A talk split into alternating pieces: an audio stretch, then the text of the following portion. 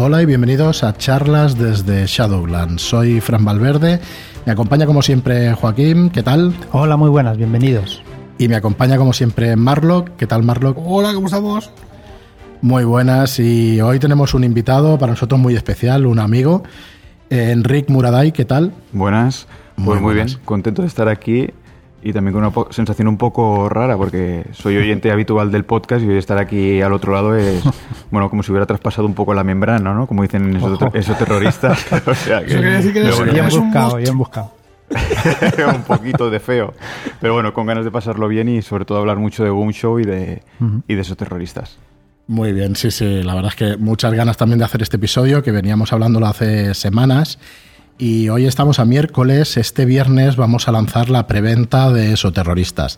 Ahora diremos las características de esta preventa, pero bueno, eh, agradecerte, Enrique, que, estés aquí con nosotros, porque vamos a tratar en este podcast más que reglas, vamos a tratar una visión general del sistema Gunshow y unas sensaciones que nos dan en mesa a la hora de jugarlo, porque sí que es verdad que lo has jugado bastante y que nos puedes dar por, como mínimo tus sensaciones y, y, lo que has podido probar tú del sistema pues en mesa. Correcto. Entonces, antes de nada, deciros que efectivamente sale este viernes la preventa de Esoterroristas segunda edición. En esta segunda edición ya llevamos varios programas explicando reglas, ahora pasaremos también a, a desgranar alguna cosita más y a deciros pues eso, la visión general de ellas, pero vamos a desgranar la preventa que se compone del juego básico, Vamos también a regalaros tres Shadow Shots escritos por Abraham Castro Cero, que pertenecen a una serie de ocho. Los tres primeros los, los tendréis en esta preventa en PDF. Y además estará incluida la pantalla de juego eh, por un precio de 46,95.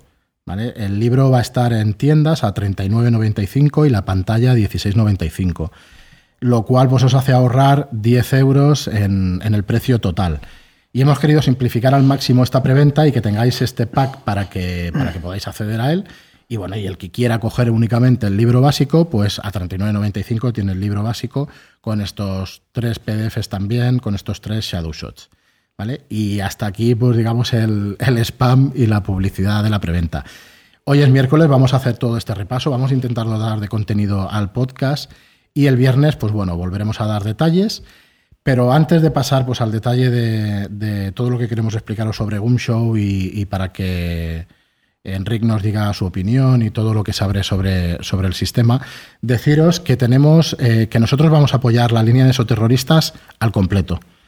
¿Qué quiero decir con esto? Vamos a sacar todos los productos que salieron en inglés y vamos además a hacer esta campaña de Shadow Shots escritas por Abraham Castrocero y además vamos a sacar otra campaña que se llama, por ahora, nombre provisional, Agentes de Ordos. Está barajando un par de títulos más y es una campaña hecha por Álvaro Loman. Es una primera temporada de, una campaña pues, que está concebida como si fuera una serie. Tenéis seis aventuras, seis aventuras de dos, tres sesiones, eh, cada una de ellas, y que bueno, y que vamos a ir eh, publicando durante el año que viene. Os explico. En esta preventa sale el básico de terroristas más los tres Shadow Shots que decíamos de historias más allá del velo.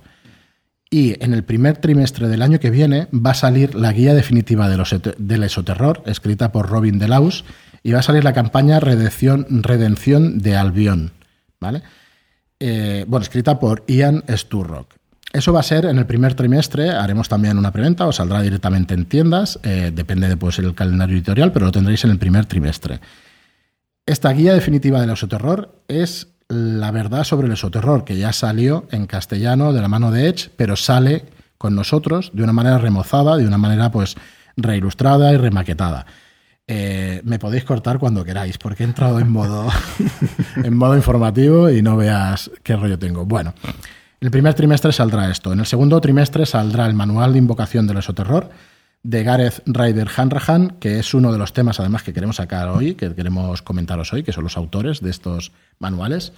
Saldrá, como digo, el manual de invocación del esoterror y saldrán tres aventuras, Love, Love of Money, Sick Pack y Profane Miracles, que, disculpad mi inglés, eh, los traduciremos al castellano estos títulos, pero no están traducidos, con lo cual nos hemos quedado con la versión original.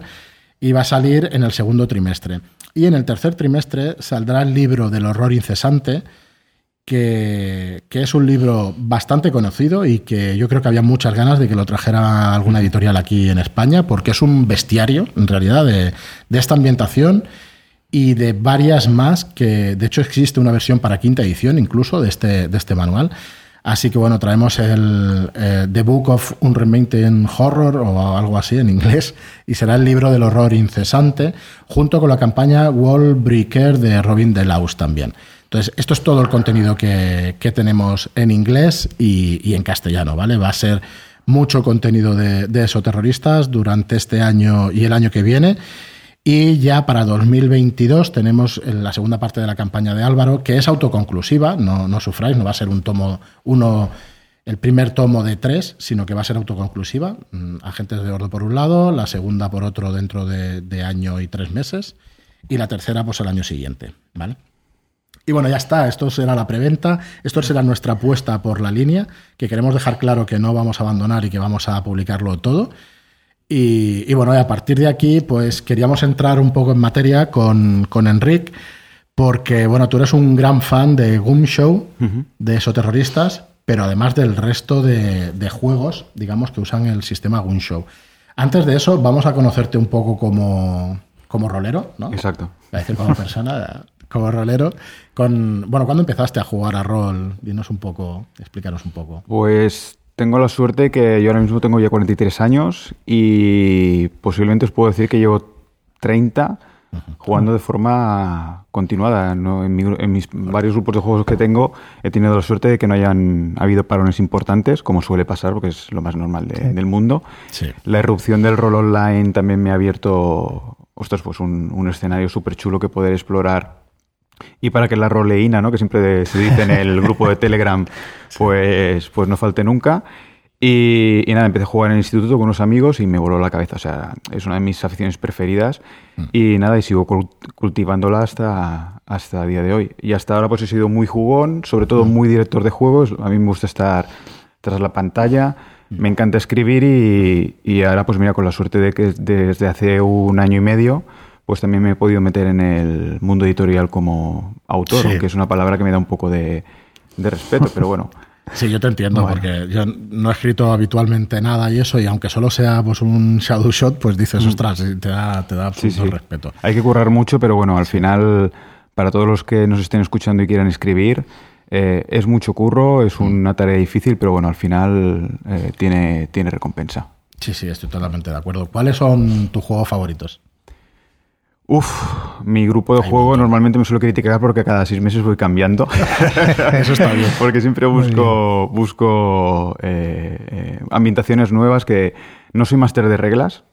Y hoy, hoy precisamente sí que voy a hablar de reglas porque un show y esos terroristas y toda la línea de, de Pelgrim alrededor de este sistema sí que me ha, bueno, me ha, reportado muchos beneficios a nivel de, de reglas a la hora de dirigir.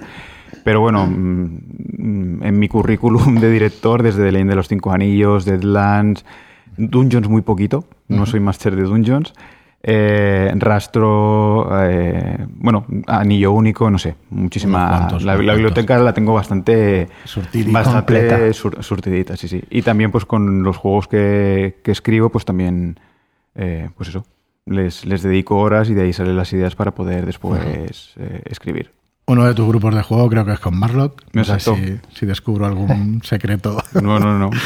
Eh, y nada, ¿siempre haces de, máster entonces con ellos o, también juegas, no? Entiendo que online No, por ejemplo, con, el grupo que compartimos con Marlock, pues he tenido la suerte de testear, eh, y además con Marlock de, director, he tenido la suerte de testear bastantes productos de Shadowshot y también de un montón de ideas que en el grupo surgen y proyectos, porque en el grupo hay un montón de liantes, Marlock es uno de ellos, Marlock es el que me lió a hacer cosas también para, para vosotros. Sí. Y bueno, y de hecho es una de las cosas que, uno de los trabajos que, que tenemos pendiente a, nivel editorial es con vosotros, una aventura de, de, estilo tuluideo, ¿no? Correcto, correcto. Basada en la Barcelona de los años, de los años 20. Sí, allí tenemos... Eh bueno, eh, está ahí en, iba a decir en barbecho, en realidad no, lo tenemos en producción, lo que pasa es que lleva sus calendarios y tardaremos un poquito. Ahí tenemos noticias, a ver si, si, en cuanto pase algo de tiempo podemos lanzarlas y deciros novedades sobre, sobre la línea de, de Cthulhu, de nuestra línea de Providence, de hecho. Pero bueno, hoy venimos aquí a hablar de, del tema de Goom Show y si te parece, ¿te parece bien que empecemos a hablar sobre los autores de esta línea? Perfecto. Eh, nosotros hemos lanzado unos, unos artículos escritos por Álvaro Loman, que, la verdad es que somos mm, bastante fans de su trabajo de escritor. Yo creo que tú también, Enrique, ¿verdad? Es una persona que escribe de maravilla. Me da bastante rabia. Sí, sí, Álvaro, es que tiene una facilidad. A mí me cuesta escribir muchísimo y, y la verdad es que envidio, lo de rabia lo decía en cachondeo, por supuesto, pero envidio a la gente que tiene eh, eh, una producción extensa y además de forma regular. Yo lo que he parido hasta ahora eh, son cositas medianas, pero ostras, cuesta bastante. Y Álvaro, la verdad es que, bueno, mm, yo creo que es un ah. autor de estos a seguir. Hay unos cuantos de estos porque, vamos, cero, tío, para mí no tiene nada que envidiar a, Álvaro en ese sentido. O sea, el nivel de producción que, tienen, o sea, es envidiable por ejemplo. Sí, o sea, en, volumen, digamos, de producción es, brutal. Lo que a mí me alucina de Álvaro es la facilidad que tiene para usar las palabras y para comunicar bien una idea y todo esto. Mira, decía que íbamos a hablar de autores y eso. Antes de eso, eh, bueno, tenemos cada jueves, va a salir un artículo, ya tenemos dos de Álvaro, y de aquí a que acabe la preventa, pues vamos a ir lanzando cada jueves unas, eh, otros artículos. Tenemos cuatro más de Álvaro y tenemos uno precisamente de, de Enric, ¿vale? Que podréis ir leyendo en nuestro blog. Cada jueves a las 7 y 7 de la mañana pues sale una noticia y en este caso este mes, mes y medio pues van a salir noticias sobre, sobre Show, una serie de artículos para que conozcáis en profundidad pues esta filosofía de juego, diría yo, más que este sistema de juego, más que las reglas y todo eso. Pero antes de pasar a Robin Delaus, a, a todo el resto de autores, eh, háblanos un poco de lo que has venido haciendo estos últimos tiempos, Enrique. Decías que, has tenido la suerte de poder participar en proyectos y eso. Explícanos un poco en global. Ya sabes que eh, nosotros, incluso en el grupo de Telegram y aquí en el podcast, este podcast es de una editorial, pero lo que queremos conseguir con este podcast es que, se sube más gente a la afición rolera, o sea que no nos importa que toquemos eh, pues productos de otras editoriales, sino que al contrario, ¿no? Y me parece que suma y que es una afición en la que cuanto más se juegue y a cosas distintas, en principio, pues bastante mejor. Además son editoriales amigas, ¿no? Que se suele decir. La verdad que, sí. Eh, yo hasta ahora he podido publicar con HT Publishers, que son la gente que, ha traído a España Savage Worlds, por ejemplo, entre otros muchos proyectos, ¿eh? porque la, Tiberio y sus, sus, compañeros, la verdad es que están sacando un montón de, de, productos. También con Grapas y Mapas, y que es una gente estupenda y, y mira, para lo que decías tú de, atraer gente al rol, todos sus productos son gratuitos, al igual que los de Códice, que también es otro grupo creativo brutalísimo y que genera muchísimo, muchísimos productos. Y ahora nada, si el COVID no, no fastidia los calendarios editoriales, pues tengo la suerte de volver a repetir con HT Publishers en un proyecto secretillo.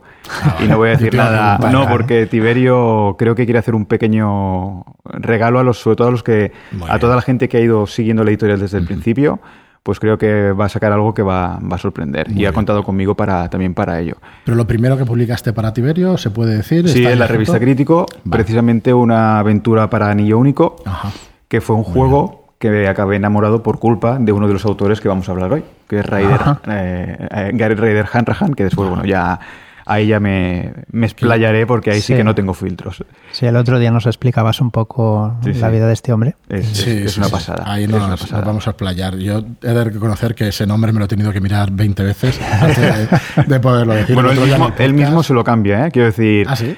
Eh, o firma como Raider Raider Hanrahan o firma como Garat Hanrahan y ahora finalmente, ahora que se mete en el mundo eh, de la literatura de las novelas, ahora sí que ya firma como Gareth Hanrahan. O sea que... Vale, ahora vamos con el tema de los autores. Eh, ¿Qué más eh, nos decías ese proyecto ah, secreto en teoría con... bueno, en teoría no, secreto con, con Tiberio que ya lo ya lo, ya lo veréis, exacto. ¿Y qué más? ¿Qué más? Pues con Other Selves, que es la, posiblemente muchos de los oyentes lo conocer, conocerán este editorial porque son los que han traído eh, clásicos del mazmorreo.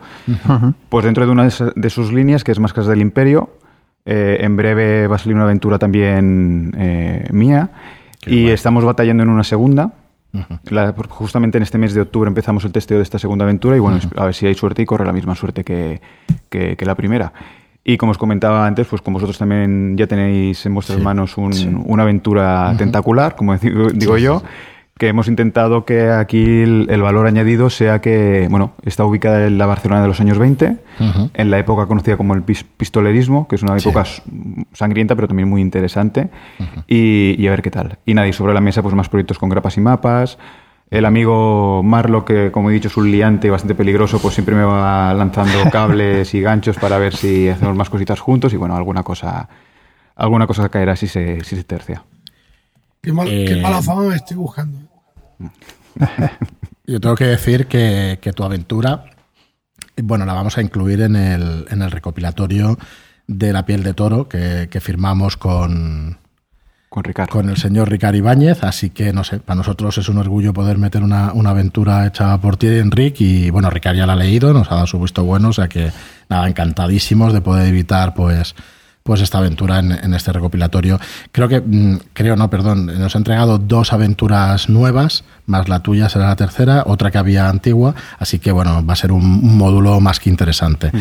Eh, la piel de toro que bueno, que anunciaremos en breve, porque tiene que hay preparada ya la portada, que está ahí en Petit Comité, así que bueno, ya, ya la iréis viendo. Bueno, yo para hipear a la gente, yo he visto la portada.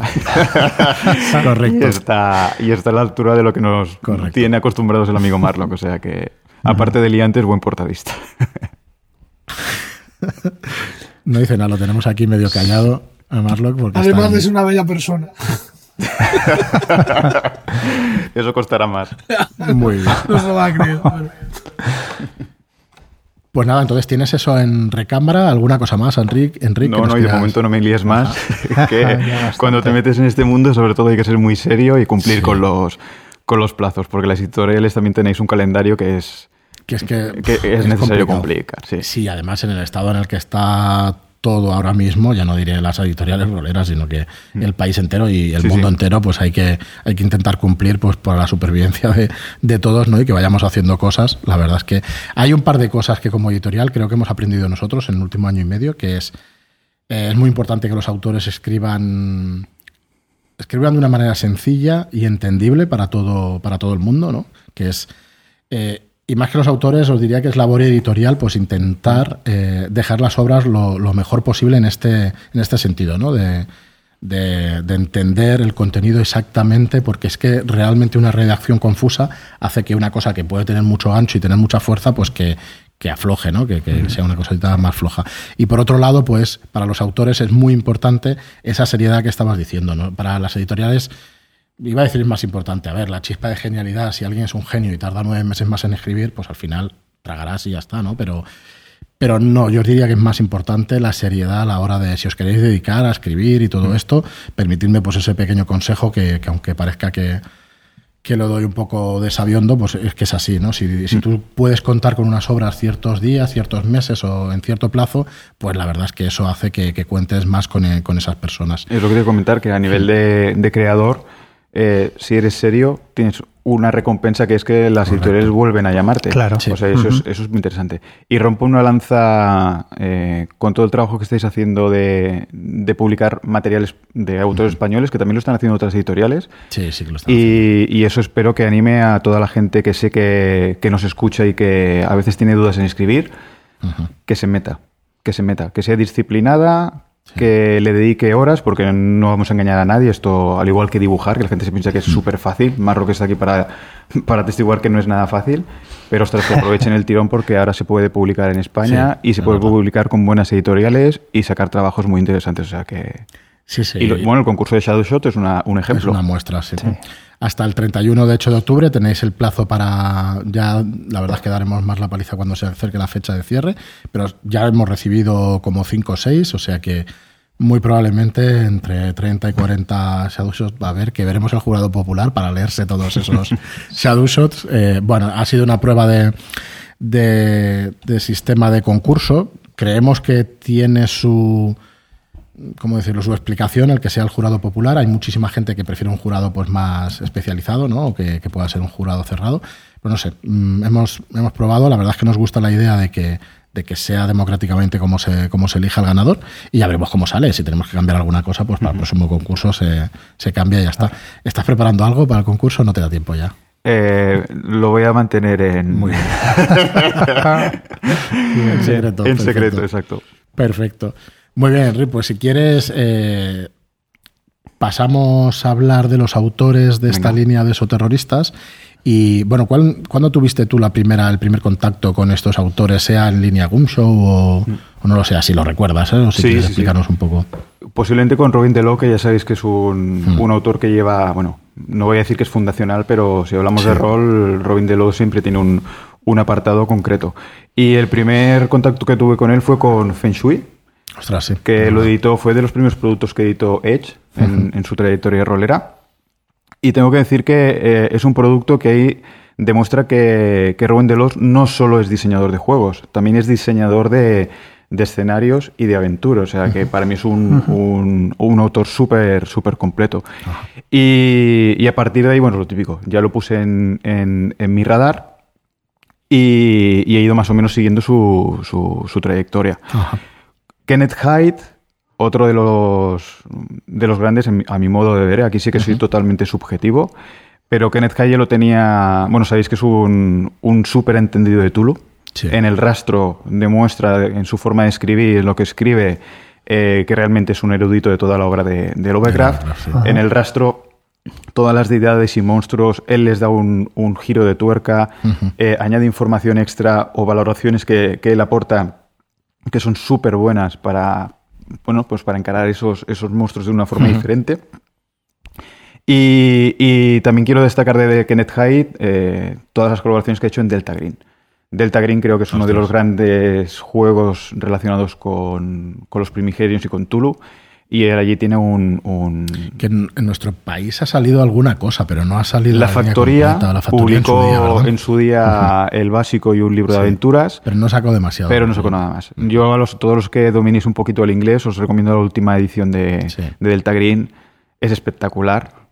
Y ojalá en el futuro la podamos ver en traducida al español, pero es que es, es, es, está complicado, ¿eh? está, está complicadillo. Ya lo puedo avanzar, que está complicadillo. Algo hemos intentado nosotros, pero, pero no está muy por la labor. Veremos si en el bueno, futuro... y a, nivel editorial es, un, es una apuesta no arriesgada, pero el, para que la gente se haga una idea, el básico son dos libros. que vienen en un estuche, que la gente conoce ese estuche, yo lo tengo, como el monolito, porque es como el monolito de 2001, ¿no? Y es, es, una pasada. Pero bueno, ahí es que Neja yo lo vi, sobre todo en la labor que ha hecho en Agentes de la Noche y sobre todo en el Drácula Dossier, Vale, antes, de, antes de ir a esas palabras mayores, porque para mí es la campaña soñada para jugarla, para editarla, para leerla, o sea, para todo. Me parece brutalísimo, ahora lo tratamos. Mm. Eh, Kenneth Hyde lo que hizo fue coger el sistema Gunshow, hecho entiendo por su por conocido amigo, entiendo que tendrán relación mm. con Robin Delaus, y hacer el rastro encargado por Pelgrim Press, entiendo. Exacto, exacto. A mí el rastro me parece un juegazo, la verdad es que me parece mm. un juego espectacular por lo que decías y porque, porque ahonda un poco en, esos a mí me gusta mucho el tema de los pilares de la cordura, por ejemplo. Me parece una manera muy, muy lógica de, explicar o, de meterte en el mundo de las novelas de, Lovecraft. Eh, me parece muy chulo eso. Y me parece muy chulo el tema de, la estabilidad también. O sea, le da un giro de tuerca a todas las mecánicas y a toda la ambientación de, de Cthulhu. Te deja el sistema pulp, el sistema purista. Te hace las dos tener tener esas dos, digamos, vertientes, de, lo que, es Lovecraft o, la obra esta de, terror y tal, porque la verdad es que en la llamada es únicamente un, no sé cómo decirlo, es que solamente ves un tipo de aventura, ¿no? Un tipo de, de jugar, un tipo mm. de, juego. Pero en el rastro sí que se, ven esos dos, y la verdad es que me parecen muy conseguidos. Que además ahora Chaosium con Tulupalp, ¿no? Adoptó un poco también ese, más que adoptó, bueno, lo, vio que existía esa versión. Sí, tampoco es que tampoco Kenneth Kite ha inventado la rueda. No, eh, Las aventuras de Tulu también se dan mucho a la vertiente PAL, la más que de Nyarlathotep es más PAL que no una aventura purista de, investigación. Y en referencia a lo que comentabas de que Kenneth Kite pues acabó depurando el sistema Gunsho con el resto de Tulu, lo sigue haciendo en Agentes de la Noche, que es el siguiente trabajo en el que él toma las riendas y, crea no solo una ambientación nueva, sino que aquí sí que creo que lleva las reglas de Gunshow a otro nivel. Incluso sacando un, un, libreto de reglas adicional que es Double Tap, que lo llamaron, que es un, un, perdón, un accesorio, un libro solo de reglas, que eso hasta ahora no se había visto en, en, en Gunshow. O sea que es otro, otro autor a seguir, vamos. En Agentes de la Noche tengo entendido, porque ese sí que no, lo he ojeado, lo tengo y lo he ojeado bastante en profundidad, pero no lo he leído. Sí que es verdad que ahí le da una vuelta de tuerca a las mecánicas de combate. Sí incluso a las de investigación. O sea, da, la verdad es que aporta bastante más de lo que había. Que después, si queréis, ya lo exploramos un poquitín más con cuando repasemos un poco el, tronco de las habilidades de investigación y las habilidades generales de Gunshow. Y ahí, si queréis, os meto un par de, de, comentarios. Muy bien, pues tenemos a, a Robin Delaus que la verdad es que eh, este hombre eh, apunta Robin de punto, que estamos acostumbrados aquí en España, Laus, y él pone solamente Robin de Laus, o sea, no pone el punto ese. A mí me desconcierta eso, no sé si en inglés. Y no sé, aquí me pillas, la D no sé, no sé de qué va. Claro, un poco ahí misterioso por, hablaros de una anécdota tonta, pero que, es Bueno, como el nombre de Gunshow. El nombre de Gunshow, si os dais cuenta, siempre está en mayúsculas. En una entrevista, él declara que simplemente es porque en mayúsculas le gusta cómo queda estéticamente y ya está. O sea, pero bueno, oye, mira, mm. todos somos frikis, ¿no? Pues este señor también. Un hombre, tenemos por... con buen gusto, claramente. Marlo, que es un enamorado de las mayúsculas, que no le hemos comentado nunca, pero yo ya me he dado cuenta de que, le gustan, así que, así que está con Robin ahí a muerte. Eh, deciros una cosa, tenemos traducido un relato que sacó Robin de Laus eh, para, joder, ahora no me sale, eh, bueno, lo sacó gratuitamente para para que se leyera. Lo tenemos traducido y a ver si podemos tener un, un momento editorial y, bueno, y poder editarlo y poder ofreceroslo también gratuitamente para el blog o para que lo podáis leer, a ver si, si lo podemos maquetar. Eh, ya os diré cuál es en los siguientes podcasts, que la verdad es que no lo, no lo he apuntado, ya no me acuerdo, no me da la memoria ya para tanto, porque hace bastante tiempo contactamos con él. Pues la verdad es que muy majo, nos dejó traducirlo al castellano y, y lo tenemos ahí en recámara para poderlo sacar. A ver cuándo podemos hacerlo. Hablamos de Robin de Laus, hablamos de Kenneth Hyde y por fin hablamos de Gareth, ¿no? De Gareth. Eh... Bueno, yo aquí ya me deshago, o sea. Venga. Si voy a intentar ser conciso o objetivo no te, preocupes, en la mayoría de las cosas. Hoy no tenemos prisa, hoy ya llevamos casi, casi media hora. Ya sabéis que nuestra duración es de media hora, pero hoy vamos a explayarnos con, con lo que haga falta. Así que dale, dale. Pues mira, con Gareth mm, ya pongo toda la carne en el asador y ya os dejo un titular, al menos que es para mí, ¿eh? que, y es que Gareth ahora mismo es uno de los autores más importantes y, eh, decisivos de la, industria rolera, o como mínimo eh, uno de los más interesantes. Tiene una producción brutal. Eh, creo que es uno de los autores con más producción rolera que, al menos de los que conozco, y os puedo asegurar que a nivel de rol sigo mucho las novedades, intento informarme mucho. Y este personaje, Gareth Redden Harnahan, para mí tiene una cualidad que eso lo vamos a ver en Station Duty, de la ambientación que viene en el, en el, en el libro básico de esos terroristas, de esta segunda edición, y es que tiene una facilidad tremenda de empaparse de las ambientaciones y ser muy respetuoso con ellas para, para después plantarte aventuras o, o, settings que se te queda la cara de tonto decir, madre mía, pero qué es lo que tengo delante mío. Y es simplemente, este tío escribiendo es un prodigio. Tan prodigio es que acaba de dar el salto al mundo editorial de novelas y su primera novela está cosechando un montón de buenas críticas. La vamos a ver en, el otro día lo, me enteré, la vamos a ver traducida al castellano.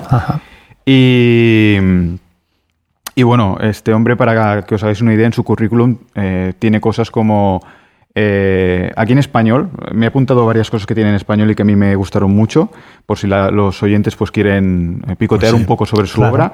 Por ejemplo, para el Anillo Único, dentro del primer eh, compendio de aventuras que sacó de Vir, que se llama Relatos de las Tierras Ásperas, tiene una mini campaña dentro que es suya, donde aparece un, villano que es el Rey del Patíbulo. Bueno, esa esa aventura consiguió que mis jugadores acabaran de pie en la o sea, jugábamos en mesa, acabaron todos de pie porque tiene un clímax también brutal y es gracias a toda la trama que este hombre sabe llevar.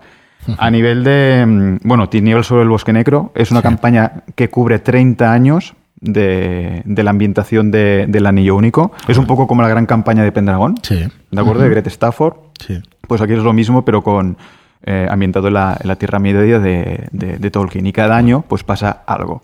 Y algo que no es intrascendente, sino que se va acumulando, acumulando, acumulando para darnos una campaña que cuando la acabas, pues te queda un sabor de boca brutal y con el estilo y el sabor de Tolkien, que es lo que os decía antes, que él sabe... Que es complicado, ¿eh? Exacto, que, él sabe, junto con Francesco Nepitelo, que también tiene mucha culpa, de, transmitir ese sabor al que yo creo que es el juego de rol definitivo sobre, sobre Tolkien.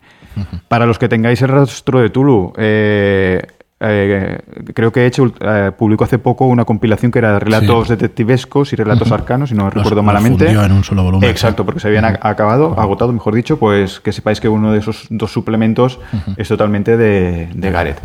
Y de Gareth no puedes eh, obviar algo como el Drácula Dosir, que lo hemos comentado antes, que es la fumada más grande que te puedes tirar a la cara. O sea, es una campaña de unas 300 y pico hojas, junto con la novela de Drácula. Anotada. Reescrita. Sí, sí, reescrita. Bueno, anotada y, añadiendo episodios perdidos ah, entre O sea, que estaba anotada. Sí. Y yo os tengo que decir que es, es una pasada, pero también es intimidante. Yo me planteé dirigirla y a mitad del libro dije, esto no lo puedo dirigir. Mm, Aquí necesitas eh, a alguien, bueno, pues como los másters que normalmente tenéis vosotros en vuestros programas, con muchas tablas y con mucha paciencia, pero eh, es espectacular, es espectacular. Yo lo tengo en inglés, que algún día lo leeré, pero bueno, porque no sé si saldrá algún día en castellano. Esto es muy complicado. Están saldando, de hecho, agentes de la noche, o sea que no tiene mucha. Mm. mucha pinta de que salga, pero bueno, para que os hagáis una idea, pues es la novela de Drácula, pues como decía, como decía Enric, mm, pues anotada y con esos capítulos extras que yo ni lo sabía, porque yo lo que había visto esas, esas anotaciones así al margen, al pie de página y en los márgenes y eso. Y bueno, lo que representa es que Drácula existió de verdad y había agentes detrás de él intentando encontrarlo y todo eso. O sea, la campaña es desde entonces hasta el día de hoy, me parece. O sea, mm. va pasando por, por distintas épocas y claro, al final Drácula es inmortal y los agentes van intentando pues acabar con él y todo eso. Eh, creo que no he hecho ningún spoiler porque ya podéis imaginar de qué va Drácula. Es el gancho que utilizan para, para explicar el el proyecto. O sea que... De hecho, si podéis buscar un, un vídeo que hay de Chema Pamundi, uno de esos vídeos tochos, que me, encanta como comunicador, eh, Chema Pamundi, este hombre es graciosísimo, y tiene un vídeo tocho sobre esta campaña de, de, Drácula Dossier, y siempre ha dicho que lo quiere que lo quiere masterear, no sé si lo habrá hecho, si algún día me puedo colar en una partida así, ostras, me iría de, de cabeza. Y mira, justo en ese vídeo, ese vídeo tocho, hace ciertos, ciertas críticas sobre el sistema de Gunshow, que hoy espero eh, poderos, bueno, ayudar a aclarar o, como mínimo defender. Sé que esto puede parecer muy subjetivo y es verdad, hay, hay, una parte subjetiva en mi opinión porque yo no soy máster de reglas, como he dicho antes, sino de ambientaciones, etc, etc, y de experiencias narrativas que me puede dar un juego. Pero es que a mí las reglas de Gunshow me han funcionado extremadamente bien en, en mesa. Con lo cual, es verdad, voy a aportar una visión subjetiva, pero que sepáis que proviene de algo objetivo que es la experiencia llevada a mesa, que al final un juego de rol, eh, su prueba definitiva está delante de tus jugadores. y cuando llevas una aventura delante de tus jugadores con un sistema. Si funciona bien, si no, pues hay que mirarlo. y en este caso a mí me ha funcionado como un tiro, vamos. Nosotros estamos, eh, iba a decir, teniendo la primera toma de contacto, no es así, que ya hemos jugado al rastro, y a un montón de cosas antes y eso, pero sí que es verdad que estamos jugando intensamente a un show con esos terroristas con nuestro máster de cabecera, Abraham Castro Cero, que siempre está ahí los viernes pues llevándonos de la mano y, y la verdad es que la experiencia también está siendo bastante satisfactoria. Ahora, después de hablar de un poco de los autores, vamos a pasar a, no a desgranar sistemas, sino a hacer los comentarios de, lo que acaba de, introducirnos Enric, de, de hecho de, lo que se siente cuando se juega a, a Show. Y hemos de decir, solamente quería decir que, no somos imparciales tampoco, somos la editora de esos terroristas, no podemos... No podemos no involucrarnos ¿no? con un sistema, pero la verdad, eh, la verdad se ha dicho, nos está gustando bastante. Además, incluso a Marlock, te doy paso para que digas la tuya, nos está gustando mucho el sistema. Sí, eh, eh, yo creo, a ver si es así, Marlon, nos lo explicas tú, te está gustando un montón el no depender de esa tirada, el poder gestionar tú mismo las cosas, aunque en las habilidades generales sigues teniendo esa posibilidad de fallo, pero ciertamente es una de las cosas... Quiero decir, tú una de las virtudes que tiene este juego es que el azar queda eh, minimizado. Entonces, esto más una cuestión de estrategia. Yo lo veo pues más parecido a jugar al ajedrez. O sea, mm, no sé, es otra experiencia. Para mí el, controlar el azar pues hace que, que la historia funcione pues por deducción, por mm, tomar decisiones, más allá de lo que el capricho del destino decida sobre una habilidad que tú controlas y que en principio deberías conocer. O sea, no sé. Me cuesta pensar pues, que una persona erudita en un tema, pues de repente mm, se quede en blanco con una tontería que, que porque hay un mínimo porcentaje de que no lo sepa, no, sé, no, no.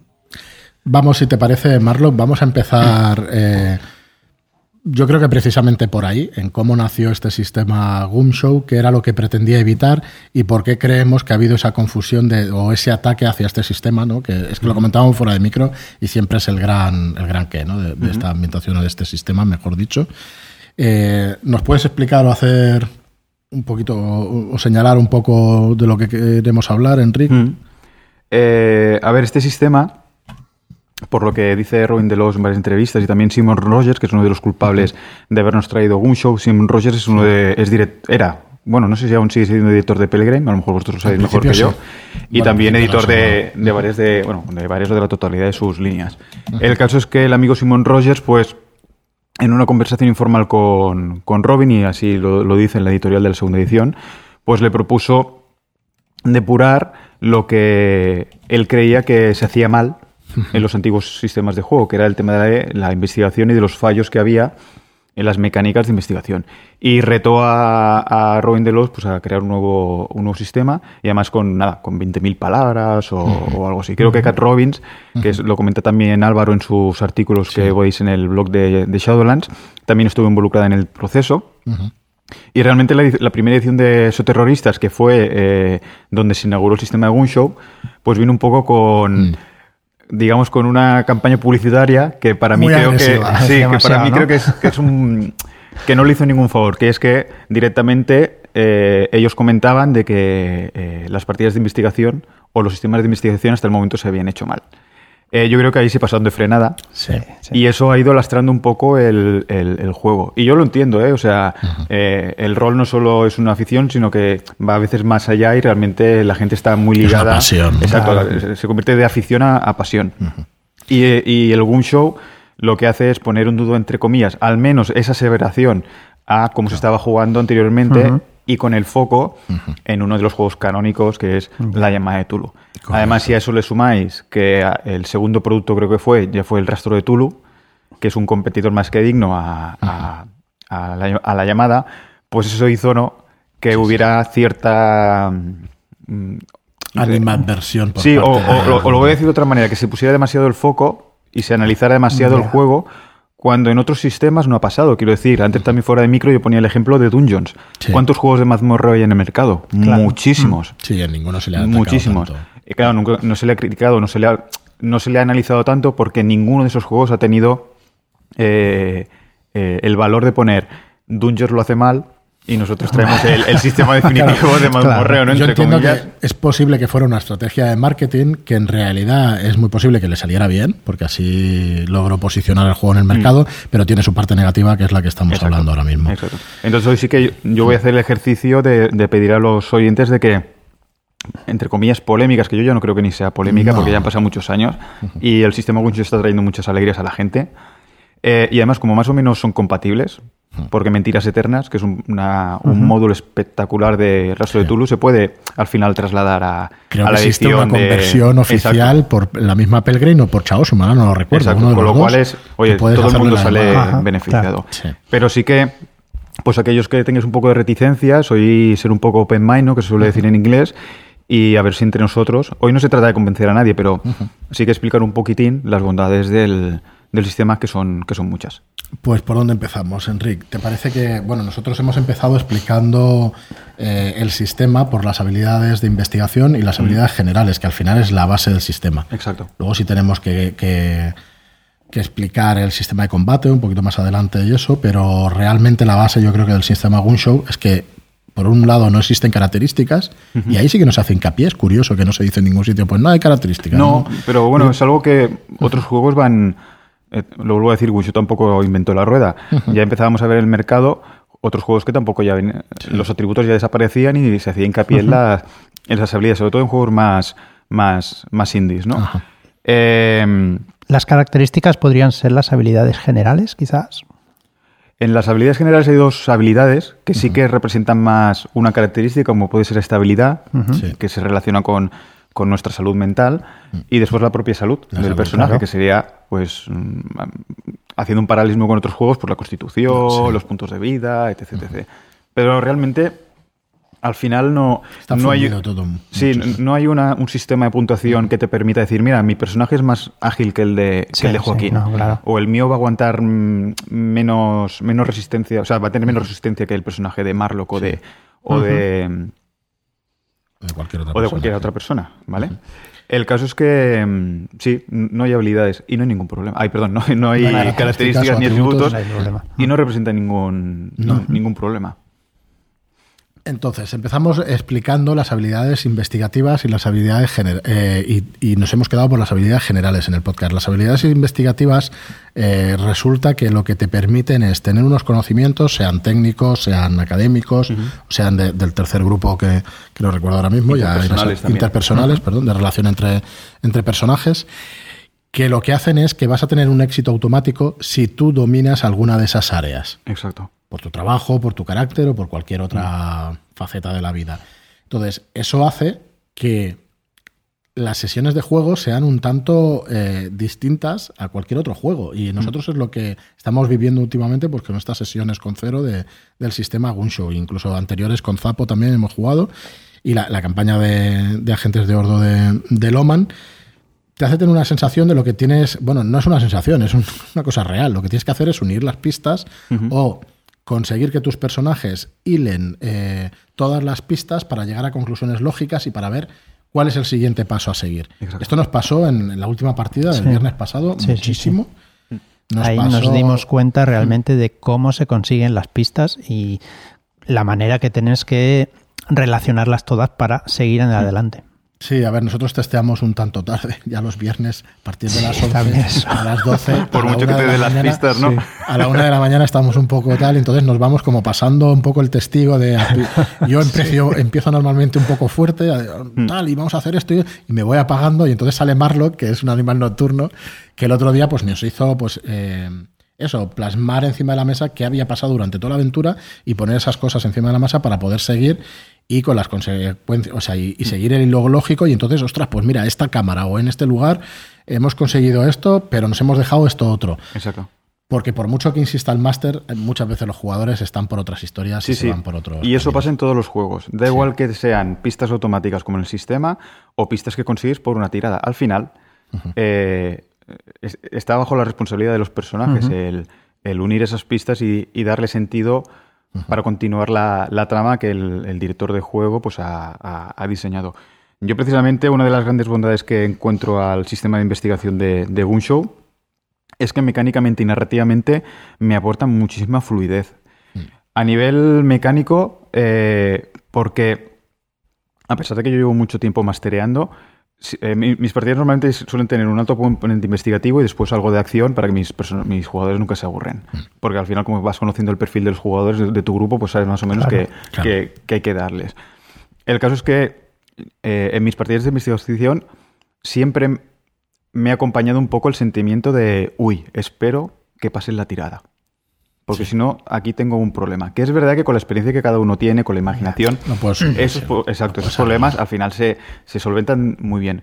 Pero este sistema, eh, mecánicamente, como no tienes que hacer ningún tipo de tirada, y de esa manera, si están en el sitio correcto y hacen las preguntas correctas, tú ya le puedes dar la, siguiente pista de la trama. Ostras, a mí me quita un peso de encima eh, brutal. Y los personajes, perdón, los jugadores se quedan con la sensación de que yo no he tenido que intervenir como un, deus ex máquina, ¿no? Que se suele decir. O sea, que yo no he dicho, bueno, va, como Joaquín ha, fallado la tirada, me voy a sacar de la manga, que no sé qué, ah. no sé cuántos, porque al final. De otra manera, exacto. Eso hace que el jugador diga, ostras, el Enric, pues aquí me ha hecho un capote.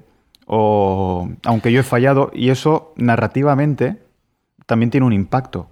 Porque narrativamente el jugador a veces sí que se queda diciendo, vale, aunque me lo ha hecho muy bien mi máster y más o menos me ha engañado y me ha dado la pista, aunque yo haya fallado la tirada, con Gumshow y hablándolo con mis jugadores, sí que existe la sensación de que todo ha ido como la seda.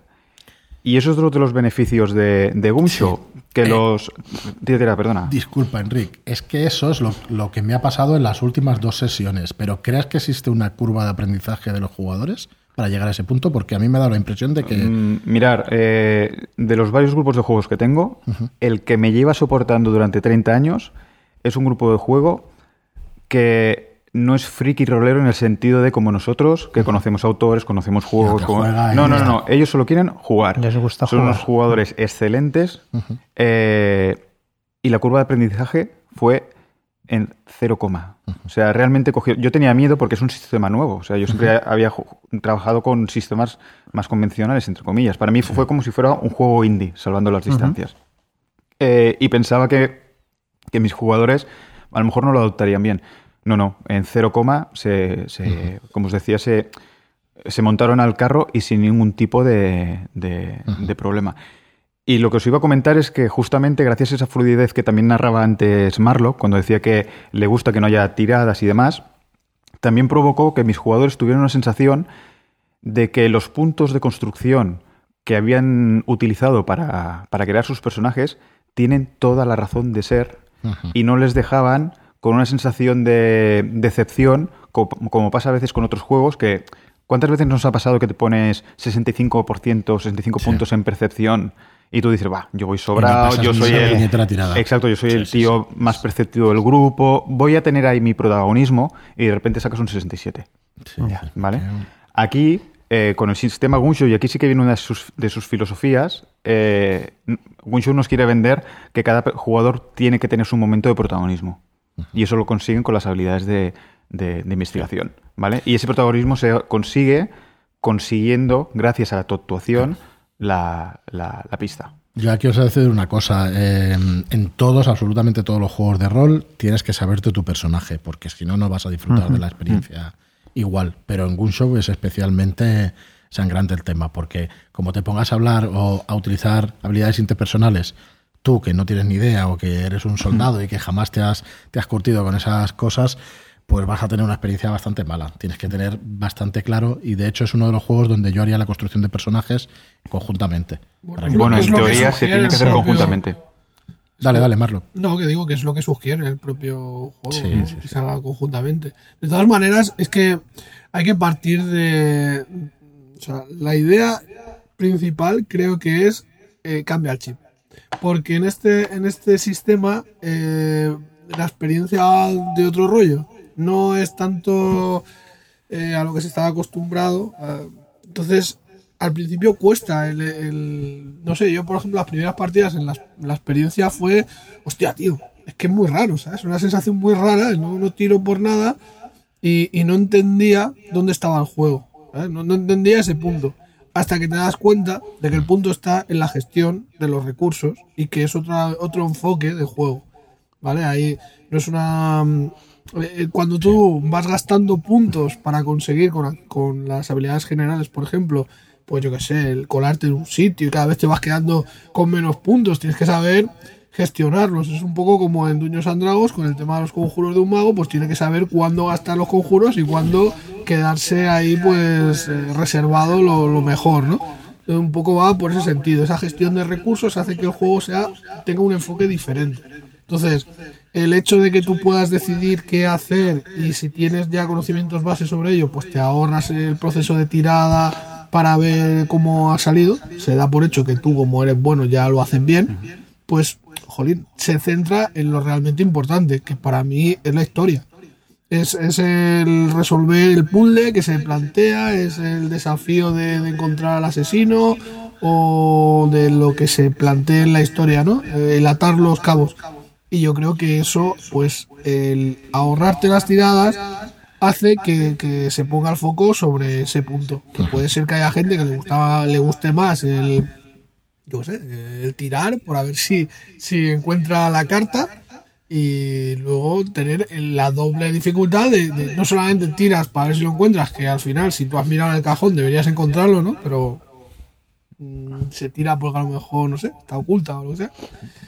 Y a lo mejor tú eres un perfecto, o sea, tú eres un detective y darías con ella en el sistema uso del tirón, pues la dificultad estaría luego en saber qué hacer con esa, con esa prueba, con ese Sí, sí, yo, creo que la, mayor diferencia es la sensación del juego, lo que estás diciendo, que en las últimas sesiones me he sentido eso, cuando, cuando piensas y haces las cosas lógicas que puede hacer tu personaje y tal, empiezas a darte cuenta de que, de que puedes solventar eso, eso de una manera interpretativa o de una manera pues deductiva y no como en otros juegos que al final es, eso, es la tirada.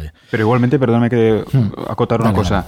Eh, por la experiencia que han tenido mis jugadores, el creerme que ese cambio de chip no es tan drástico, no es tan no, no, no, necesita de un esfuerzo, es más natural de lo que de lo que parece, o sea que a los que nos estéis escuchando no penséis que, es una forma, o sea, estoy bastante de acuerdo con todo lo que ha dicho Marlock, pero que le quiero quitar hierro al asunto, o sea, el, adoptar el sistema tiene... Show no digo que sea complicado, de hecho es, más natural, quiero decir. Que tú cojas y digas lo que haces y, por, y por tener la habilidad lo haces y punto, es mucho más sencillo que no.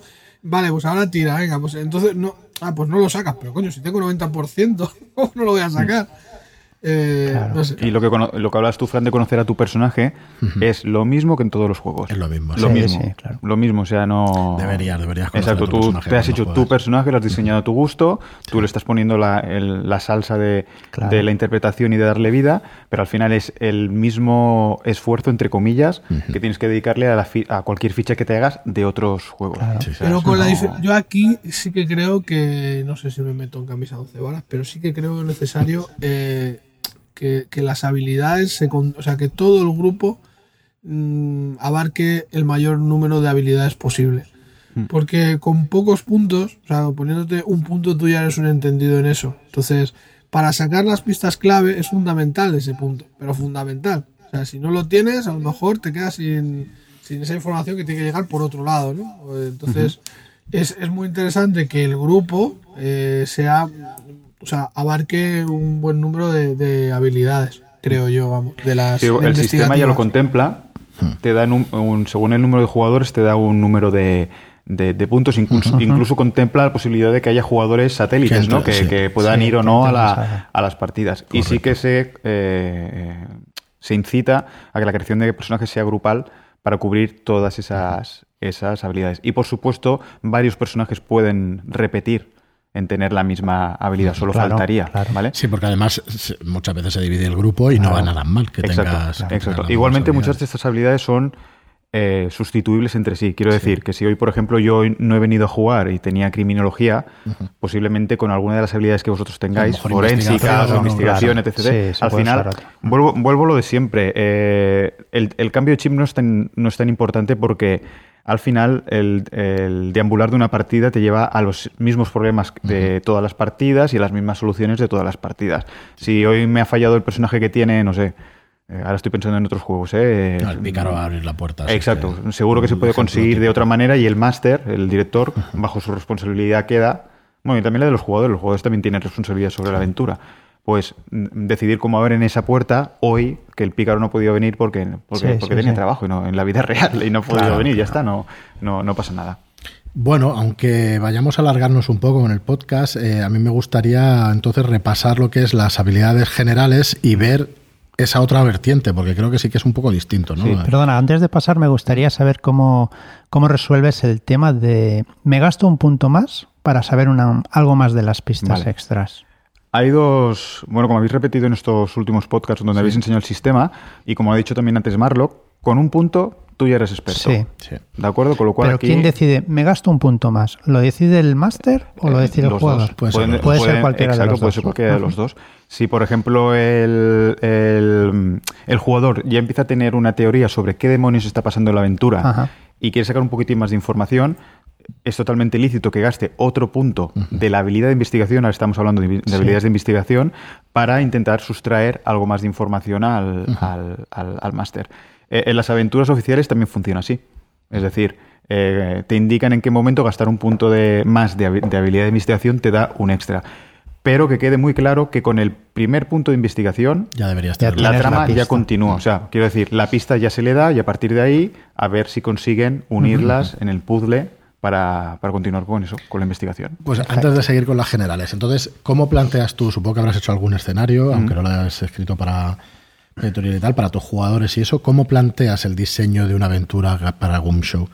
Igual que cualquiera de las aventuras que he hecho. o sea, desmitificamos un No, no, de verdad. Es que intento eh, hacer hincapié en este tema porque no es un juego Para mí, y, es una experiencia de juego que también me ha encantado, eh, para mí PBTA es más un cambio de chip que el que estáis planteando con, con Gunshow. Con Gunshow de verdad es más rol tradicional, no sé si es correcta utilizar este, este adjetivo, este término, ¿vale?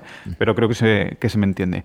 Cuando escribo una aventura para Gunshow, es como si escribiera una aventura para La Llamada, para, para Leyenda de los Cinco Anillos, para lo que sea. Es lo mismo. Lo que tiene que tener claro el director cuando escribe, al final es dónde quiero que vayan mis personajes, quién es el asesino, entre comillas, qué pistas indicarán a los personajes eh, hacia dónde ir y dónde las pueden conseguir. A partir de ahí, si me la consiguen con una tirada de buscar libros o utilizan una habilidad de investigación de Gunshow, a mí me da igual. Claro. O sea, es, así de claro. a medias. a medias. ahí discrepo. Exacto. Es más, en, sistemas tradicionales sí que es verdad que a lo mejor he tenido alguna complicación más que no ahora con Gunshow, que yo sé que escribo mi, mi partida como si fuera entre comillas una novela y, después le, le, encasqueto el sistema Gunshow y todo funciona súper bien. Mientras que en otras veces sí que yo como máster me planteaba, ¿y si Fran no va por aquí?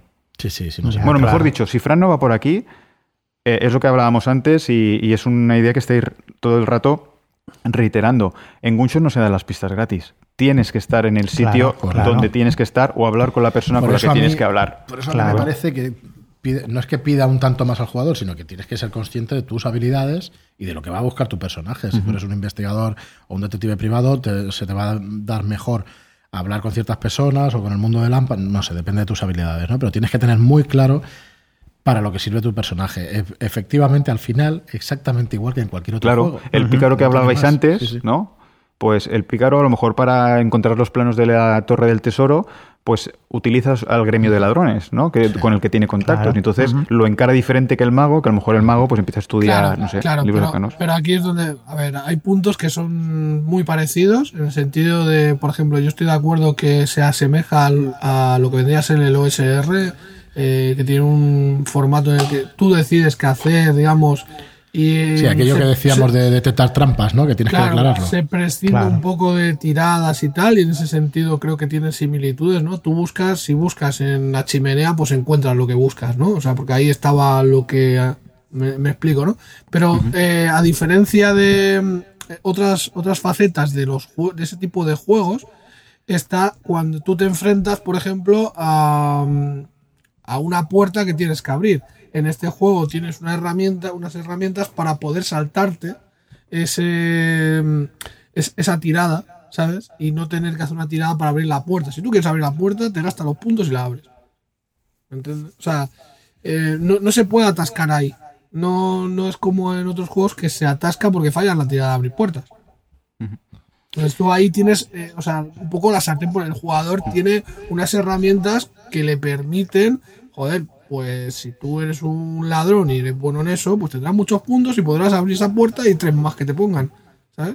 Entonces, es lo que te digo, la gestión de recursos hace que el enfoque sea muy diferente, porque eh, mientras que de forma tradicional o a lo que estábamos acostumbrados, el pícaro llega a la puerta, tira para abrir y falla, aquí tú te gastas los puntos, tú abres la puerta seguro. O sea, si tú quieres abrir esa puerta, la abres al 100%. Entonces, la historia para el, el del sistema antiguo se ha quedado ahí en la puerta y tú ya has pasado. Bueno, yo aquí diría que como director te facilita esa, esa, ese bloqueo que te, te, puede, en el ejemplo de Marlon, ¿no? que te puede provocar la, puerta. Eh, pero bueno, a partir de ahí entra las tablas que tenga un, director o no. O sea, que, pero sí que es verdad que a mí me libera de mucha tensión y, me permite que los personajes, se, perdón, los jugadores, siempre confundo personajes y jugadores, eh, se centren en la partida, que es lo que buscas en la historia y que realmente le saquen la chicha que le tienen que, sacar. Es que para mí el punto álgido es ese momento en el que, bueno, vale, tenemos las pistas. ¿Y ahora qué? Porque es que en realidad todo se resume a eso. Tú necesitas una serie de datos, y, pero eh, nos pasó en la última partida con cero que, que si lo habíamos conseguido, o sea, teníamos casi el, la totalidad de datos, ¿no? De, y, bueno, ¿y ahora qué? ¿Sabes? Es que tienes que unir el puzzle, mm. tienes que hacer ahí joder, pues a mí me parece súper interesante el, reto, ¿no? Ya sí, ya hemos conseguido toda la información, pero ¿y qué? Mm. Pues Exacto. Tener claro que al final, cuando pasan los años, tú no te acuerdas de cómo conseguiste la pista. Tú te acuerdas que aquella pista te llevaba a que el malo era el conde de no sé dónde. Y cuando nadie se lo esperaba. O sea, al final, cuando hablemos de aquí unos cuantos años de, la aventura de Álvaro, no nos acordaremos de, no es que la pista estaba debajo de la mesa. Nos acordaremos de, ostras, ¿tú te acuerdas el pedazo de, trama que había detrás? Que... Y eso es lo chulo, al final, de, jugar a rol. Muy bien, pues si queréis eh, comentar algo sobre las habilidades generales, que más o menos ya hemos dado alguna pincelada, mm y del tema del combate, porque también se dice que no es un sistema táctico y que, bueno, que hay... Vamos, vamos a tocar esos temas. Primero, habilidades generales. Ahí tenemos unos puntos de construcción Exacto. que no se parecen en nada a los puntos de construcción de las habilidades investigativas. Vamos a tener 65, si no recuerdo mal. 60. 60, perdón. Y eh, la única norma va a ser que la segunda habilidad que pongamos tenemos que poner eh, como mínimo la mitad de la primera. Exacto eso, de ahí somos libres de Eso lo que provoca es que los jugadores, a no ser que sean muy cabezones, pues puedan repartir esos 60 puntos entre varias habilidades y también estén un poco cubiertos a nivel individual, como con las habilidades de investigación que antes hemos dicho que en grupo se cubrían, se cubrían todas. Eh, eh, como decía Marlock, aquí el sistema es, se lanza un dado de 6, normalmente la habilidad, la, dificultad básica es 4 y tú le sumas los puntos que quieras a a esa tirada. Y a mí eso me, da, me permite introducir algo que, no se ha hablado hasta ahora y a lo mejor a la gente le va a chocar, pero, pero a ver si se me entiende. Y es que precisamente el punto táctico de gastar puntos le da realismo al juego. Y me explico. A mí también, me lo parece. Yo hago deporte. Yo normalmente salgo a correr y a lo mejor hago 10 kilómetros corriendo. Eh, yo he gastado puntos de mi habilidad de, atletismo en correr. Si vuelvo a correr por la tarde, por, supuesto que seguiré corriendo, porque yo sé correr, yo tengo la habilidad de correr y seguiré corriendo. Pero, estaré más cansado. Eso es lo que provoca, y eso, eh, y espero no tener mala memoria, no me lo he encontrado en ningún juego. En todos los juegos tú tienes una puntuación fija en una habilidad o en una característica. Eres Conan. No, te, no te, cansas. Bueno, después sí que es verdad.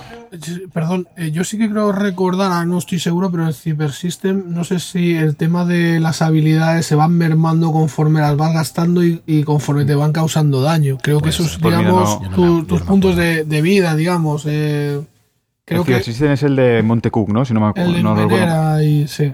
Yo solamente lo he jugado una vez, creo recordar, y, me suena que tenía un sistema así que no me pareció nada. O sea, me pareció muy interesante, porque en realidad.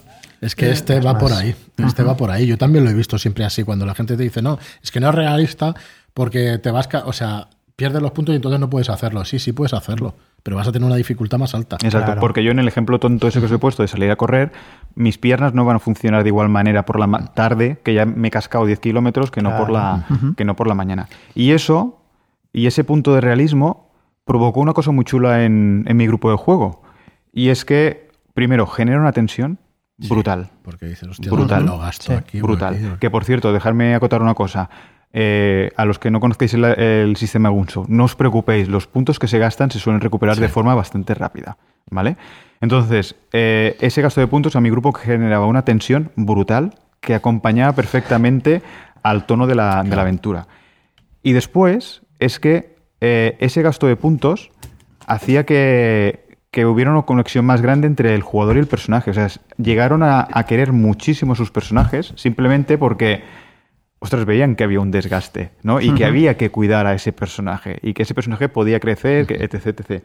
Y, y eso de rebote, ese grupo, tengo que decir que no es muy narrativo, pero ayudó a la narración. Porque cuando uno de ellos fallaba una tirada de conducción, porque ya no le quedaban puntos que, que, que ubicar en esa tirada, sin que el máster le dijera nada, el jugador explica el motivo de por qué ha fallado esa tirada. Y a, veces salen cosas súper chulas, como por ejemplo, el, el, jugador se, defendía diciendo que su habilidad de conducción no le había fallado, sino que el coche, claro, en la persecución que... llevaban, que se habían metido un par de, de choques, había mermado las ruedas o los neumáticos. ¿Sabéis por dónde voy? Sí, sí, y de forma, mm, de forma súper natural, un sistema basado en gasto de puntos pues lo que os comento, daba realismo, generaba tensión y creaba un, una empatía hacia el PJ eh, muy chula. De nuevo, puede, puede verse en otros, en otros juegos estas razones, ¿no? Si tú fallas y tal, pero claro, ese desgaste sí que es verdad que yo no lo recuerdo en otros y no, y no se ven. Yo creo que cuando se han puesto, muchas veces se han puesto ejemplos, es que claro, si mi personaje es bueno investigando, no va a tener desgaste. No, es que las habilidades de investigación no hay desgaste nunca, ahí vas a tener el conocimiento siempre. Te puedes gastar el punto para recibir cosas nuevas, pero tú vas a tener ese conocimiento siempre, porque no vas a tirar es en las físicas y en otro tipo de habilidades, que son las generales, en las que vas a tener que, hacer esa gestión, digamos, de puntos. La salud está clarísima, tienes un nivel de salud, 11, 12, va por ahí normalmente, y si te van gastando y te van haciendo puntos, pues va, va mermando. La estabilidad lo mismo. Me resulta muy curioso que en esos terroristas exista la estabilidad mental, en realidad no es así, porque los, los monstruos, bichos, como queréis llamarlo, de, la ambientación son jodidos de ver y de... Los horrores incesantes, que me encanta el, nombre en castellano. Correcto, correcto. Los horrores son bastante heavies y, y yo os diría que es una mezcla de, las películas de Clive Baker, Baker con Hellraiser, son mm, cositas así... En el mm. suplemento del bestiario que publicaréis, ahí se verá. O sea, tuvo bastante fama ese suplemento porque no era un bestiario al uso, no. sino que era bastante gore y bueno, yo he tenido la suerte de que Marlock me ha enseñado alguna de las ilustraciones que está preparando y cuando hablo de gore ahí entenderéis, cuando veáis alguna de esas de ilustraciones ahí lo entenderéis bien. Sí, a ver, eh, yo recuerdo una película, por ejemplo, El Dentista, una película de terror que era bastante acojonante porque, hostia, y, hay cositas así, ¿no? Pues doctores de este, de este estilo y cositas así de horror contemporáneo, digamos, ¿no? Ya no sé ni cómo llamarlo porque hace 20 o 30 años de esas películas que veíamos, que veíamos todos de, pero va, un poco por ahí, ¿no? Eh, va. Mm, recuerdo también la película de Candyman, por ejemplo, pues de cosas así, ¿no? De cosas que son terrores realistas, son al final cosas en las que si suficientemente, si suficientemente gente cree en ellas, resulta que rasgan el velo y se adentran en nuestra realidad. Es uno de los puntos chulos de, la ambientación. Déjame eh, apuntillar una cosa súper importante. Que la gente no se crea. Hemos comentado que, aunque las investigaciones de. Perdón, las habilidades de investigación un jugador gaste todos los puntos, sigue teniendo esa habilidad. ¿Vale? En las habilidades generales pasa lo mismo. Correcto. Si yo tengo conducción 8 puntos y me los he fundido todos en una persecución, pues ¿significa que mi personaje no sabe conducir? No, hombre, no. Simplemente significa que en lo que queda de día, hasta que recupere esos puntos, pues por miles de motivos ya no va a poder eh, utilizarlos, ya sea en una nueva persecución, por ejemplo, ¿no? Porque se encuentra exhausto, lo que os decía antes de que, el coche ya no tira. Pero no puede gastar puntos. Exacto. Y eso os digo que son las dinámicas que se van creando gracias al gasto de puntos, que como os digo, es que incluso la recuperación de los puntos, mis personajes, entre comillas, mis jugadores la roleaban y creaban escenas muy, muy chulas. A ver, con esto no, yo creo que queda claro que no queremos decir que sea el mejor sistema del mundo ni nada por el estilo. Cada uno tiene sus virtudes y sus no? defectos. no, es broma, es broma. Claro, entonces, pero yo sí que es verdad que muchas veces he escuchado que, bueno, que, no es realista porque se agota y tal, y a mí me parece, y me parecía en su día también bastante al contrario. ¿no? Yo solo invito a la gente, lo que comentamos al principio del, podcast, que, que sea un poco open mind y simplemente que lo pruebe, porque creo que se van a llevar más sorpresas que, que, otra cosa. Muy bien, pues la verdad es que eh, nos gustaría tocar algo del tema del sistema de combate. No sé si, tenéis un ratito más, eh, hablamos... Por ningún problema. Pues le damos un poco al sistema de combate, porque es otra de las cosas que también se le achacan al sistema Gunshow. Yo lo veo un sistema sencillo hasta donde lo hemos conocido en ese terroristas, aunque sé que eh, lo que tú decías, Enrique, que es una de las características mejores del sistema Gunshow, es que puedes mezclar mecánicas de otras ambientaciones distintas a esos terroristas y que te van a cuadrar de maravilla. Porque tienes un núcleo básico que yo entiendo que es súper fuerte, ¿no? Es, un, es, un, núcleo bastante potente por lo sencillo que es, mm. no por lo complicado que es, que te permite meter otras mecánicas y que te funcionen bastante bien. ¿Cómo, funciona básicamente el sistema de combate? Yo el sistema de combate, voy a hablar ahora de un primo hermano de esos terroristas, que es eh, Agentes de la Noche, que está muchísimo más enfocado a la acción. Correcto tanto exoterroristas como, como agentes de la noche, eh, el sistema de combate es muy sencillo y muy simple. Eso no significa que sea eh, plano ni que, dé, ni que no dé opciones a los jugadores. Es igual que muchos otros juegos donde el sistema de combate no, no, le han dedicado hojas y hojas y hojas, ni le han dedicado miles de reglas. ¿vale? Eso que quede muy claro. No deja de ser diferente que a esos juegos que han preferido eh, no enrollarse con, con las reglas de combate. A partir de ahí, eh, sigue existiendo el sistema de gasto de puntos, ¿vale? Con las diferentes habilidades que tengas tú de, combate. Y narrativamente, sí que un jugador puede eh, conseguir ventajas ¿no? según eh, que vaya a realizar el, personaje. He hablado antes de Agentes de la Noche, porque es, Agentes de la Noche sí que lleva un poco más allá el combate. Para quien no lo sepa, Agentes de la Noche, el setting es que los personajes interpretan a superagentes tipo Jason Bourne, ¿no? que se enfrentan a una conspiración vampírica. O sea que imaginaos el, cóctel que parece muy surrealista y es, brutal. Es, chocante, ¿eh? Sí, sí, pero es, espectacular. Allí sí que se centran más en, la acción. Eh, complican un poquitín más el sistema de combate, pero tampoco en extremo.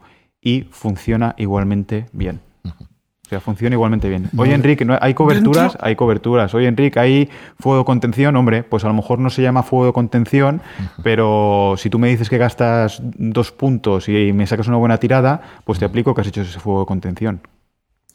Y también hay un suplemento, ¿no? De los que viene en la línea de esos terroristas que está más eh, enfocado, digamos, a ese, ese tipo de acción, ¿no? O sea, ese eh, no, la guía del esoterror en realidad Marlock lo que hace es meter más ambientación sobre la Ordo mm. y sobre todo lo que hay detrás y eso, pero mm, no mete demasiado, o sea, el detalle de combate y eso, hasta donde yo recuerdo, no me parece que no lo mete. Pero bueno, sí color, eso seguro, por todo el equipo. Bueno, por lo que comentó, por lo que comentó Cero, sí que se expandía un poquito el tema del combate, con, con reglas que, que puso sobre la mesa, creo. Bueno, no te preocupes que como vamos a estar unos cuantos meses repasando, repasando manuales, porque no, pero el material... Es cierto, me ha hecho pensar en ello y es verdad, en eso terror, eh, perdón, la verdad sobre el eso terror, eh, lo que hace Robin Delos es escribir un, manual de campaña pero de campaña como si el lector fuera un agente de la Ordo Veritatis, ¿vale? Y supiera... Está chulísimo. Exacto. Y entonces combina la descripción de la ambientación con un poco de reglas, como dice Marlock, de que amplían ese aspecto. Pero... Mm, lo vuelvo a decir, he estado casi ocho meses dirigiendo Agentes de la Noche en una campaña un poco larga y el sistema de combate ha funcionado perfecto. Y no difiere mucho del sistema de combate de esos terroristas. Es más, se pueden adaptar alguna cosita de Agentes de la Noche para esos terroristas, como por ejemplo una mecánica que le llaman las guindas, que es que si tú tienes una habilidad general a un nivel bastante alto, creo que era 8, si no recuerdo malamente, eh, pues tienen eh, mecánicas nuevas para, esas, para esas habilidades pero no tendría que, preocuparle mucho a la gente el sistema de combate. Funciona, es lo importante y, crea también tensión gracias al, gasto de puntos, de, las habilidades. Al final, el sistema de combate, y corregirme, pero tienes una habilidad, o sea, tienes una serie de puntos en disparo, tienes una serie de puntos en escaramuza. Y básicamente funciona igual que las habilidades generales. Tienes que gastarte puntos para llegar a una dificultad. Perdón, este para un umbral, de golpe, que es el objetivo y poca cosa más. De hecho, umbral de golpe creo que es 3 por, si tienes un atletismo por debajo de 8, si tienes un atletismo por encima ya es 4. Y eso te indica una dificultad. Tiras y, tiras la tirada de daño, que al final es según el arma que estás utilizando. Y poco más, no tiene, no tiene mucho más. Eh, Hasta que te plantas ahí. Eh, Hostia, estuvo bien la última sesión, ¿eh? Cuerpo a cuerpo y, le revientas ahí con una tirada. Mira, tengo, tengo, tengo un jugador, mm. por si os sirve de anécdota, ¿eh? Tengo un jugador que eh, odia la llamada de Tulu. La odia. ¿vale? no le gusta. en esta casa no es bien recibido. bueno, se hace querer por otros motivos. El caso es que sí que me empezó a jugar con, con otro máster al rastro de Tulu. Y me envió un mensaje y me dijo: Oye, tío, que empezó a jugar al rastro de Tulu. Y tiene una cosa que no tiene la llamada. Dice, y es que como mínimo me hace sentir. Útil. útil no, no, útil, sino que él me decía que le gusta sentirse héroe. ¿No? En, las, aventuras. es verdad que yo, le intentaba explicar que la llama de Tulu, una de las cosas chulas que tiene, es que te estás enfrentando a horrores primigenios. Es normal que ahí no puedas ser un héroe tipo Conan, ¿no? ¿sabes? Pero él sí que me dijo una cosa que, que me gustó mucho y es, pero tío, mira, en lo de las habilidades generales, yo sé que a veces solo puedo meter un tiro, pero lo meto. ¿Sabes? Como diciendo... Aquí sí que juego en el mismo universo que la llamada de Tulu, pero aquí mi personaje al menos sí que me transmite que en diversas escenas yo voy a ser el protagonista. Recordar que es una de, las, filosofías del sistema de Gunshow, mm. que quieren que los personajes, que los jugadores sean protagonistas en varias escenas. Y él se sintió eso de que, vale, al final acabaría loco, porque es lo que tiene codearse con los, los primigenios, pero sí que me trasladó esa sensación. jugando, Exacto. No es la de otro. Y eso está bien explicado y me parece muy buena. Mm muy buena reflexión, la verdad, porque jugamos a rol para hacer, para vivir otras, otras historias y que sean un poco mm. épicas y tal, en, general, ¿eh? No estoy hablando de otras, de otras cosas indies que también están muy bien y mola un montón. Eh, dime, Marlock, ¿tienes alguna...? No, no, es que comparto también con vosotros.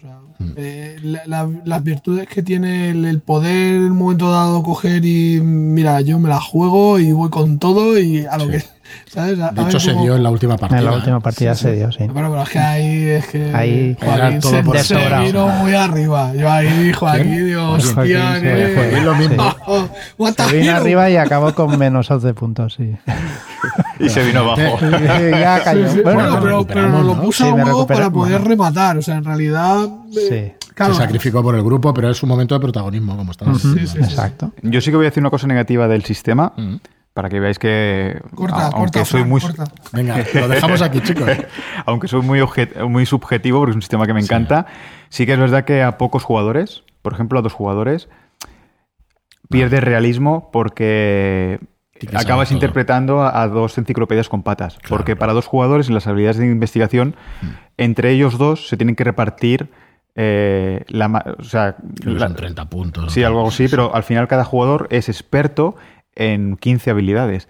Y eso sí que le, le resta el tema de, ostras, mm, vale que Malder y Scali son muy buenos en lo suyo, pero no en, no en todo. Entonces, si yo tengo que hacerle una partida a Fran y a Joaquín, mm. pues posiblemente no será, con un show. ¿Qué tienes que hacer? ¿No creéis que eso se puede suplantar? O sea, no es una cuestión de enfoque, quiero decir, esos puntos vienen, podrían ser... Eh, traídos por contactos. Si tú sustituyes esos mm. puntos, tú no le pones los puntos, se lo pones a PNJs que, que son contactos tuyos, ¿no creéis que funciona igual? Sí, sí, tienes razón, pero aquí ya haces ya necesitas un mm. poco más de trabajo comparado con una llamada de Tulu que yo puedo coger a. o, Providence, que os cojo a dos o incluso a. Sí, claro, tú coges a, dos y tal, pero te, te, faltan todas esas otras habilidades que, que son eh, básicas para poder. Sí, pero como vas tirando por las no pistas y tal. Bueno, sí, sí.